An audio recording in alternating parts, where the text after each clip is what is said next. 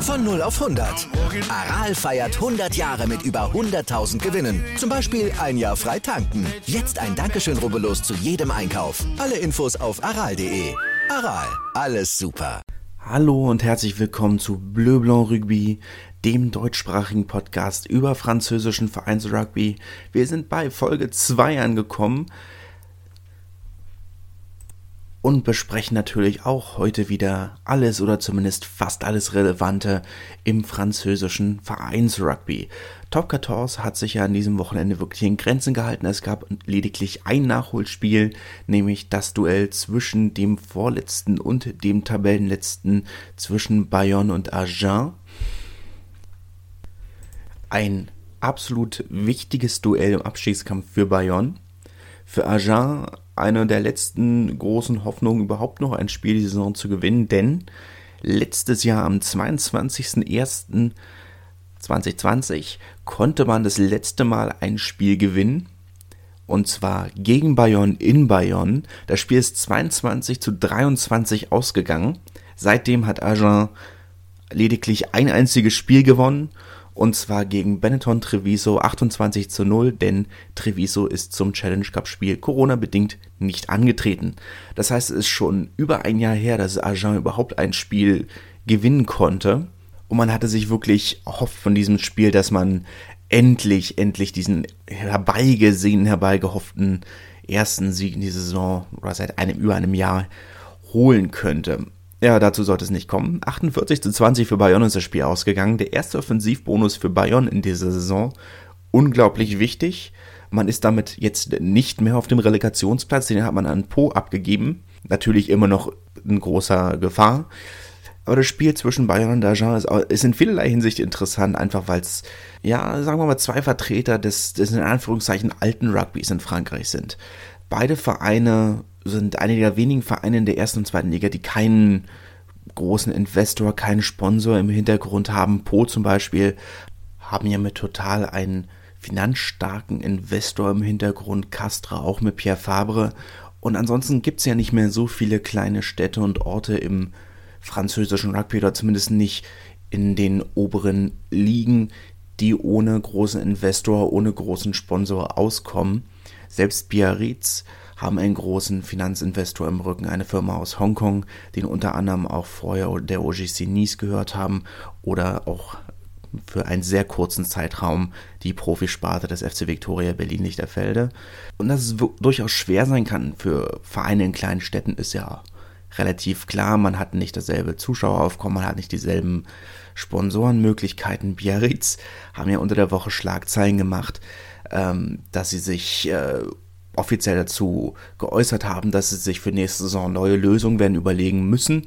Man denkt und redet darüber, man denkt darüber nach und man redet darüber, dass man unter anderem in San Sebastian spielen könnte. Jetzt, wo das neue Stadionprojekt nicht umgesetzt werden wird oder vorläufig nicht umgesetzt werden wird. Andererseits könne man sich auch vorstellen, ganz woanders hinzuziehen. San Sebastian ergibt ja durchaus Sinn. Man ist mehr oder weniger da. Es ist nicht weit, das Stadion ist da. Man hat äh, im Estadio Anoeta äh, von San Sebastian und von Real Sociedad schon regelmäßig gespielt. Bayern auch nebenbei bemerkt. Biarritz auf der anderen Seite könnte sich auch vorstellen, in Zukunft in Lille zu spielen, knapp 1000 Kilometer von seinem eigentlichen Standort entfernt. Lassen wir das einfach mal so im Raum stehen. Ich denke, kann mir nicht vorstellen, dass das tatsächlich passieren wird, aber die Möglichkeit steht eben im Raum. Bayern und Agen haben beide ähnliche Probleme, auch sie müssen sich als Vereine erneuern, modernisieren. Beides auch kleine Städte, ne? Bayern knapp 50.000 Einwohner, äh, Agen knapp 30.000 Einwohner. Ja, hm, schwierig. Beide allerdings mit dem großen Vorteil, dass sie beide sehr gute Jugendabteilungen haben. Beide teilen sich ja äh, nach, im aktuellen Ranking, das die Woche veröffentlicht wurde von der LNR, ähm, wo die Nachwuchsleistungszentren bewertet wurden, teilen sich ja beide den dritten Platz hinter Bordeaux, die zum ersten Mal in der Vereinsgeschichte den ersten Platz belegt haben und Toulouse, die den zweiten Platz belegt haben und ja traditionell eine der großen Ausbildungsvereine in Frankreich sind. Bayonne hat es geschafft, innerhalb von kurzem Zeitraum das neue Projekt zum, oder das Projekt zur Erneuerung von Jean Daugé wurde im September letzten Jahres vorgestellt. Man hat mittlerweile die Gegentribüne komplett erneuert, die ist soweit fertig. Es wird noch eine weitere Tribüne ähm, hinter den Torstangen erneuert. Agen haben auch ein neues Stadionprojekt vorgelegt. Ich weiß nicht, ob das überhaupt letztes Jahr war, vielleicht auch vorletztes Jahr schon. Da ist seitdem nicht viel passiert. Ähm, da hat Bayern also definitiv einen, einen Vorsprung, was das angeht.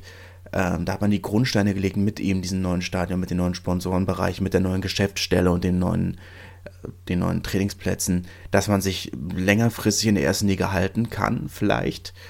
Waren ja beides Fahrstuhlmannschaften in den letzten, letzten Jahren, in den letzten Saisons abgestiegen, direkt wieder aufgestiegen. Ich kann mir nicht vorstellen, dass das für Agen so weitergeht, weil sich auch seitdem in der zweiten Liga viel getan hat. Wir sehen ja, haben ja schon bei bei USAP gesehen, wie schwierig das sein kann. Waren vier Jahre in der zweiten Liga, sind dann direkt aufgestiegen und hatten vorher dann den Rekord für die schlechteste Erstligamannschaft aufgestellt. Ähm, das hat Argent ja mittlerweile erobert, diesen Rekord. Kein schöner Rekord, aber hey, Erstligarekord. Ich kann mir nicht vorstellen, dass es so weitergeht. Es kann es gibt zu viele gute andere Mannschaften in der zweiten Liga, zu viele Zweitligavereine, die eben einen großen Investor im Rücken haben. Klar, Aja hat einen großen Namen, aber den haben viele andere Zweitligisten auch. Selbst ein lange Zeit etwas belächelter Verein wie Oyonnax können mittlerweile auf mehrere Erstligasaisons zurückgucken. Ähm, Champions Cup Rugby haben sie gespielt und mit der Nähe zur Schweiz, zu Genf, eben auch ganz andere finanzielle Möglichkeiten, wenn man, selbst wenn man mal beiseite lässt, dass sie von der gesamten französischen Silikonindustrie gefördert werden. Gut, werden wir sehen, das können wir jetzt nicht beantworten. Man sollte sich vielleicht vorher auch fragen, warum spielen Agen so eine katastrophale Saison? Und ich wünschte, ich hätte eine Antwort, weil der Kader ist nicht so schlecht. Der Kampf ist auch da, die Mannschaft ist engagiert, die Mannschaft spielt gut, die Mannschaft kämpft und man hält meistens, eigentlich in der absoluten Mehrheit der Spiele hält man mindestens eine Halbzeit mit. Ich meine, selbst gegen Montpellier letzte Woche hat man ja zur Halbzeitpause noch geführt. Aber man schafft es eben, oder vorletzte Woche war das, aber man schafft es eben nicht, diese Ergebnisse irgendwo halbwegs über die Zeit zu retten. Man spielt die ersten 20 bis 40 Minuten, spielt man gut, hält gut mit und danach bricht man ein. Ich weiß nicht, ich kann mir auch nicht vorstellen, dass das eine Konditionsfrage ist. Aber ich habe keine Ahnung. Ich weiß es wirklich nicht. Ich wünschte, ich hätte eine Antwort. Ich denke, das sieht der Verein ähnlich. Aber gut, manchmal muss man eben auch einfach sich dann eingestehen, ja, reicht nicht. Schade, aber es reicht halt einfach nicht. Ja, und wo wir auch bei unerklärlichen Leistungsabfällen sind, Gehen wir doch zur Pro D2 über. Dort haben USAP und Provence Rugby am Donnerstag den Spieltag eröffnet. USAP hat 42 zu 3 gewonnen. Kein wirklich oder kein, kein sehr überraschendes Ergebnis. USAP sind einfach der Liga-Primus. Das ähm, sieht man ganz klar in der Tabelle. Klar, waren auf dem zweiten Platz nur kurz dahinter, aber USAP sind die Mannschaft, die es zu schlagen gilt. Provence haben, eine, haben seit einer ganzen Weile niemanden mehr geschlagen. Zehn Niederlagen in den letzten elf Spielen, das ist äh, nicht gut. Ne? Haben davor ja den besten Saisonstart äh, der Vereinsgeschichte hingelegt. Von daher war dieser, dieser Umbruch schon sehr überraschend. Woher genau der kommt, lässt sich auch schwer sagen.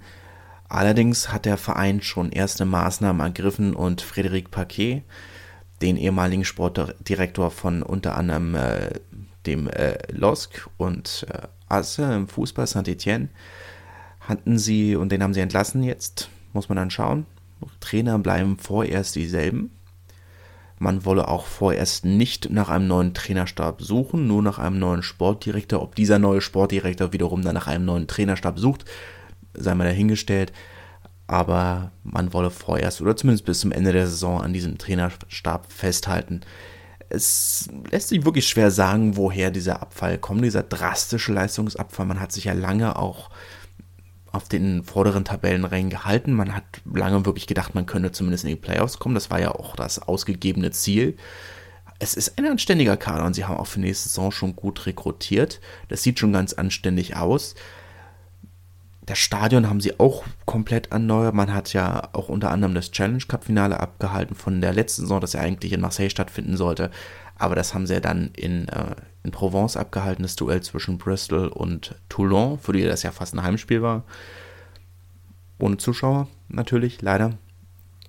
Aber gut, muss man schauen. Müssen wir jetzt erstmal nicht mehr draus machen, als es ist. Auch Zweitligisten haben hin und wieder noch die, die Angewohnheit, Auswärtsspiele nicht ganz so ernst zu nehmen. Ja, man wird sich vermutlich auf die nächsten Partien konzentrieren. Die wirklich nennenswerten Ergebnisse der Woche hatten wir an anderer Stelle. Carcassonne hat 59 zu 6 gegen Nevers gewonnen. Nevers auch etwas im Abwärtstrend. Ähm, trotzdem eine solche Klatsche war nicht erwartet. Carcassonne haben da wirklich das Spiel der Saison hingelegt, ihre absolute Bestleistung die Saison. Auch der erste Offensivbonus. Ja, sehenswert. Das andere Ergebnis, das ich noch für sehr hervorhebenswert halte, ist der Sieg von Soyon Goulem gegen Béziers. 15 zu 12 haben sie gewonnen. Béziers natürlich nicht ganz das, was man, ja, die hatten auch eine schwierige Intersaison mit äh, den langanhaltenden und letzten Endes fruchtlosen Übernahmegesprächen von, von saudischen Investoren, die letzten Endes ja noch ein sehr bitteres Ende genommen haben mit dem ähm, mit dem Tod von Christoph Dominici, der der maßgeblich beteiligt war als Chefunterhändler, ist er ja noch mehrfach danach in diesem Zusammenhang in Erscheinung getreten. Aber gut, Soyon Goulem, lange Tabellenletzter, jetzt nicht mehr. Der zweite Sieg in Folge, auch das erste Mal in dieser Saison, dass man zweimal in Folge gewonnen hat. Etwas überraschend, aber man wird den Abstieg nicht einfach kampflos hinnehmen und das finde ich sehr schön. Ähm, hat man bei anderen Mannschaften in dieser Tabellenregion nicht unbedingt das Gefühl, dass sie das ähnlich sehen. Von daher schön für, für Soyon Goulem. Und damit kommen wir auch schon zur dritten Liga der National. Dort hat es einen Vorgeschmack auf die Playoffs gegeben. Die, die vier erstplatzierten Mannschaften sind aufeinander getroffen. Nice gegen Bourg-en-Bresse, der Tabellenerste gegen den Tabellenzweiten und Albi gegen Narbonne, die Plätze 3 und 4 gegeneinander. Aber fangen wir erstmal mit Nizza gegen Bourg-en-Bresse an. 31 zu 22 ist es für den Tabellenführer von der Côte d'Azur ausgegangen. Für mich ein leicht überraschendes Ergebnis, da ich Bourg-en-Bresse für nach wie vor am am aussichtsreichsten für den Aufstieg halte. Ähm, Nizza, klares Ausrufezeichen, das sie hier gesetzt haben, hat man, fliegt immer noch so ein kleines bisschen unter dem, unterm Schirm der Verein des schottischen Verbandes, aber muss man, muss man schauen, was daraus wird. Bourg-en-Bresse, ich habe es letzten Wochen immer mal wieder gesagt, haben für mich einen zweitligareifen Kader. Es gibt allerdings auch eine Parallele, die ich in diesem Zusammenhang kurz erwähnen möchte, denn beide Mannschaften ähm, kennen sich ein bisschen mit Nationalmannschaft aus. Die 15 de France trainiert ja regelmäßig in Nizza Stadion. Unter anderem haben sie zum Beispiel zum Anfang des Six Nations das Stadion als, äh, oder als Aufbautrainingslager verwendet. Die andere große Nachricht, äh, die, die jetzt am Wochenende hochkam, war das Bourg-en-Bresse. Die haben einen 19-jährigen Flanker, Pierre Beauchaton. Der wurde jetzt als Trainingspartner zur Nationalmannschaft berufen. Er wird nicht spielen, er steht nicht im Kader, aber es ist trotzdem erwähnenswert, wenn ein 19-jähriger Spieler eines Drittligisten zur Nationalmannschaft berufen wird, auch wenn es erstmal nur als Sparringspartner ist, wie es zum Beispiel mit äh, Smith äh, zum Beispiel in England oft passiert ist, dem, dem Spielmacher von Harlequins. Pierre Beauchaton wird auch eine Liga überspringen. Der wird im Falle eines Aufstiegs nicht in Bourg-en-Bresse bleiben. Er hat einen Vertrag bei Bordeaux-Bergle unterschrieben ja, wünschen ihm das Beste. Bordeaux haben ja unter der Woche auch bekannt gegeben, dass äh, Louis Picamol jetzt schon ähm, an, an die Atlantikküste wechseln wird. Er wird in der Restsaison nicht in Montpellier spielen. Bordeaux baut ja seine gesamte dritte Reihe um. Das dürfte eine interessante Gelegenheit werden, auch diesem jungen Spieler viel, viel Spielzeit zu geben. Wir haben ja zum Beispiel auch gesehen mit, äh, mit Huleux, dem, dem Flügelspieler, der aus Grenoble gekommen ist, dass man durchaus auch ein Händchen für diese junge Spieler hat. Gut, machen wir weiter international. Bleiben wir mal vorher als drittklassig. Albi, Narbonne 35 zu 16 ist es ausgegangen. Ich erwähne schon mal an dieser Stelle, Rainer Parkinson hat nicht gespielt, der deutsche Verbinder für Narbonne. Es war insgesamt eine absolut maue Partie. Albi hat das Spiel komplett dominiert, aber zu keinem Zeitpunkt so richtig überzeugt. Narbonne, ja, sie haben jedes Mal gepunktet, wenn sie in Albis Hälfte waren. Das ist halt nicht oft vorgekommen. Haben auch schon früh in eine, eine gelb-rote Karte hinnehmen müssen und mussten ab der 26. Minute, glaube ich, in Unterzahl spielen. Albi hätte da mehr draus machen müssen. Zur Halbzeitpause war, stand das Spiel noch 13 zu 10. Da ging noch viel. Aber gut, Albi haben gewonnen. Ne, jetzt drei Siege in Folge, vier Spiele in Folge, die sie zu Hause gespielt haben. Als nächstes müssen sie dann auswärts wieder ran. Die ersten vier Plätze sind damit eng beieinander. Die ersten vier Mannschaften. Nice hat einen kleinen Vorsprung auf dem, auf dem Podium mit vier Punkten auf Bourg-en-Bresse. Das ist natürlich nur ein Sieg im Rugby. Ne? Vier Punkte für einen Sieg, fünf für einen Bonuspunkt-Sieg. Das heißt, da ist durchaus äh, nicht viel drin. Zum Platz, äh, fünften Platz Massi hat man aber durchaus viel Platz. Da muss man sich erstmal nicht so viel Sorgen machen. Und wir bleiben gespannt, wie es da weitergeht. Kommen wir noch kurz auf unsere letzte Rubrik in diesem Podcast, der sogenannten Adler Watch, wo wir kurz über die deutschen Nationalspieler in Frankreich reden. Kurt Haupt, der Hakler, einer der zwei Hakler in Nizza, hat gestartet, hat knapp eine Stunde gespielt. Souveräne Leistung kann man nicht meckern. Haben wir schließlich auch gewonnen. Apropos Gewinn, Chris Hilsenbeck und Erik Marx haben beide bei Wanns Sieg gegen Montauban gespielt. Hilsenbeck hat gestartet, allerdings musste er schon in der 11. Minute verletzt ausgewechselt werden. Erik Marx kam auch schon in der 37. Minute als Verletzungscover. Wann hat am Ende mit 18 zu 27 gewonnen. Der vierte und letzte schwarze Adler, der in Frankreich auf dem Platz stand, war Maxime Oldmann. Er hat bei Tarbes 25 zu 19 Sieg gegen Suren in der Startaufstellung gestanden und auch insgesamt eine gute Leistung abgeliefert, kann man zufrieden sein. Das war's dann auch schon wieder von dieser Folge Bleu Blanc Rugby. Wir hören uns nächste Woche wieder. Ich freue mich über Fragen, Anregungen, Feedback und Wünsche und wünsche einen schönen Abend, einen schönen Tag, wann auch immer ihr das hört. Wieder live von Ihrem Toyota-Partner mit diesem Leasing-Auftakt. Der neue Toyota Jahreshybrid. Ab 179 Euro im Monat. Ohne Anzahlung. Seine Sicherheitsassistenten laufen mit. Und ja, ab ins Netz mit voller Konnektivität. Auch am Start die Toyota Team Deutschland Sondermodelle. Ohne Anzahlung geht's in die nächste Runde. Jetzt los zu Ihrem Toyota-Partner.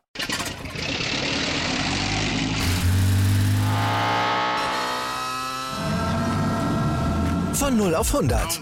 Aral feiert 100 Jahre mit über 100.000 Gewinnen. Zum Beispiel ein Jahr frei tanken. Jetzt ein Dankeschön, rubbellos zu jedem Einkauf. Alle Infos auf aral.de. Aral, alles super. Live von Ihrem Toyota-Partner mit diesem Leasing-Auftakt. Der neue Toyota Jahreshybrid. Ab 179 Euro im Monat. Ohne Anzahlung. Seine Sicherheitsassistenten laufen mit. Und ja, ab ins Netz mit voller Konnektivität. Auch am Start die Toyota Team Deutschland Sondermodelle. Ohne Anzahlung geht's in die nächste Runde. Jetzt los sprinten zu Ihrem Toyota-Partner. Wie viele Kaffees waren es heute schon? Kaffee spielt im Leben vieler eine sehr große Rolle. Und das nicht nur zu Hause oder im Café, sondern auch am Arbeitsplatz. Dafür gibt es Lavazza Professional. Kaffee am Arbeitsplatz, der genauso lecker schmeckt wie in eurem Lieblingscafé. Die perfekte Kaffeelösung für jede Art von Unternehmen. Klein, mittel, groß. Ihr habt auf jeden Fall einen Kaffee, der schmeckt. Die richtige Motivation für eure Arbeitstage. Alle Infos zu Lavazza Professional findet ihr auf lavazzapro.de mit allen Kaffeelösungen für euer Büro.